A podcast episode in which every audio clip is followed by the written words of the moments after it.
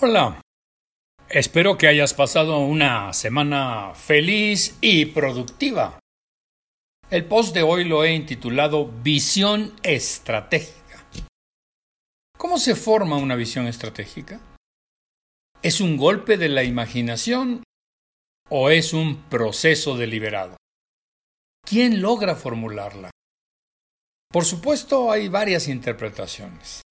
Kenichi Omae, el célebre autor de La mente del estratega, especifica que las grandes visiones proceden de un particular estado mental. Lo más difícil es conseguir que una gran empresa exitosa pueda liberarse de sus atadoras para dar forma a una visión liberadora. Es el caso de Walt Disney Company, de empresa grande de menos de 400 mil millones de dólares pasó a monstruosamente grande con un valor de más de 700 mil millones de dólares. Cuando el recién estrenado CEO de Walt Disney Company, Robert Iger, tomó posesión en 2005, se puso crítico y consideró que la empresa llevaba 10 años estancada Imagínate decirle a su jefe, al presidente de Walt Disney Company, que la empresa estaba estancada, que producía películas y construía parques temáticos, pero carecía de personajes emblemáticos como antes. Ya no había, por supuesto, un Goofy, un ratón Miguelito, un Rey León y tantos otros. Para competir por el puesto de SEO, procedió a diseñar su nueva visión y estrategia. Sus tres pilares fueron calidad, tecnología y proyección global. Fíjate bien, tres pilares. No cinco, ni diez, ni cincuenta. Tres pilares. Calidad, tecnología y proyección global. En tecnología planteó que debería contribuir al mejoramiento de la calidad de los productos y al mejoramiento del proceso de entrega de productos al consumidor.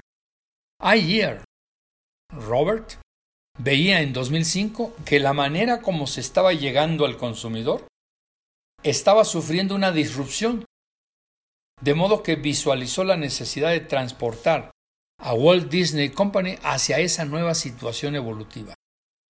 Llegaría el día que la distribución moderna sería un medio esencial para mantener la relevancia de la marca, dijo él. Los pasos que dio Robert fueron muy sencillos.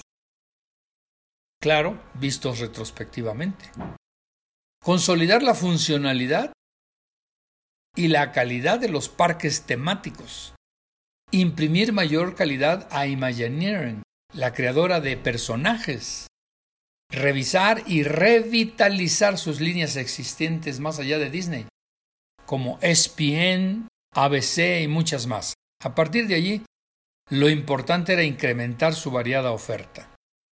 Su primer paso fue comprar Pixar para poseer todos los derechos de sus célebres películas, ganadoras de premios Oscar, como Toy Story y sería el inicio de una nueva época de filmes exitosos. Algunos ya estaban en proceso, como Cars, Ratatouille, Brave, Monsters Inc., Los Admirables y Coco.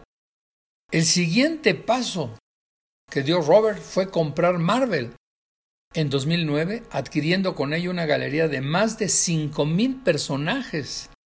De entre ellos saldría la película Black Panther, que fue un gran éxito de taquilla. En 2012 fue tras Lucasfilm, los creadores de la saga Star Wars. De allí surgiría la creación de Star Wars Endgame, hasta ahora la película más taquillera de todos los tiempos. Preocupados por el avance de la disrupción en la forma de entregar productos al consumidor, buscó una plataforma.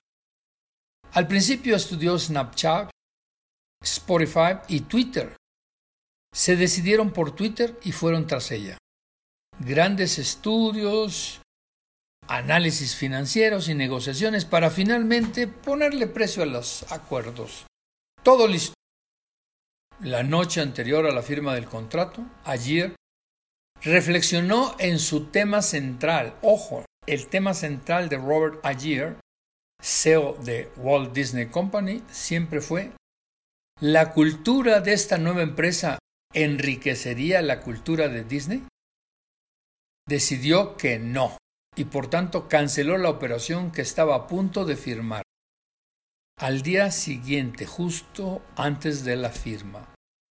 Esta búsqueda lo llevó a BAM Tech, que compró en 2016.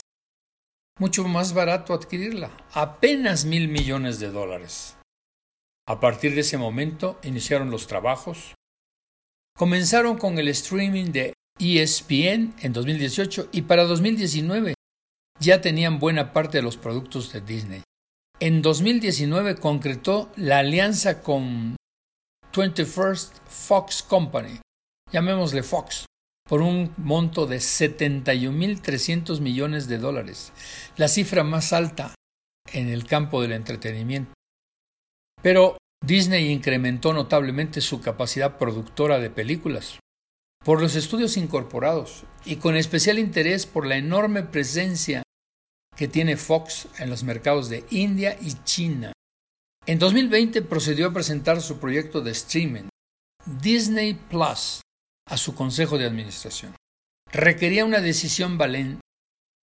Se trataba de cancelar todos los contratos de licencia y dejar de percibir ingresos seguros para pasar a manejar directamente las entregas al consumidor, con ingresos probables, pero superiores en el largo plazo.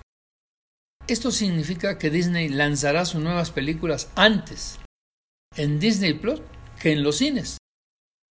Para ello, Robert Iger puso a trabajar todas las divisiones de Walt Disney Company, incluyendo Fox, en la creación de nuevas películas que fortalezcan el canal Disney Plus. Robert Iger tiene fecha de codicideo. Su jubilación será en octubre de 2021. Manifiesta gran tristeza por abandonar la compañía que ha contribuido a crear. Otro vendrá a dirigirla. Es como haber trabajado para construir un transatlántico y que otro venga a pilotearlo. Mucho que reflexionar, ¿es cierto? Bueno, pues por lo pronto piénsale. Te deseo una semana feliz y productiva. Hasta el próximo miércoles y te dejo aquí una frase del célebre Kenichi Omae. La inspiración creadora es la habilidad para combinar, sintetizar o reacomodar fenómenos sin relación previa, de manera que la mezcla sea más provechosa que cada una de sus componentes. Feliz semana.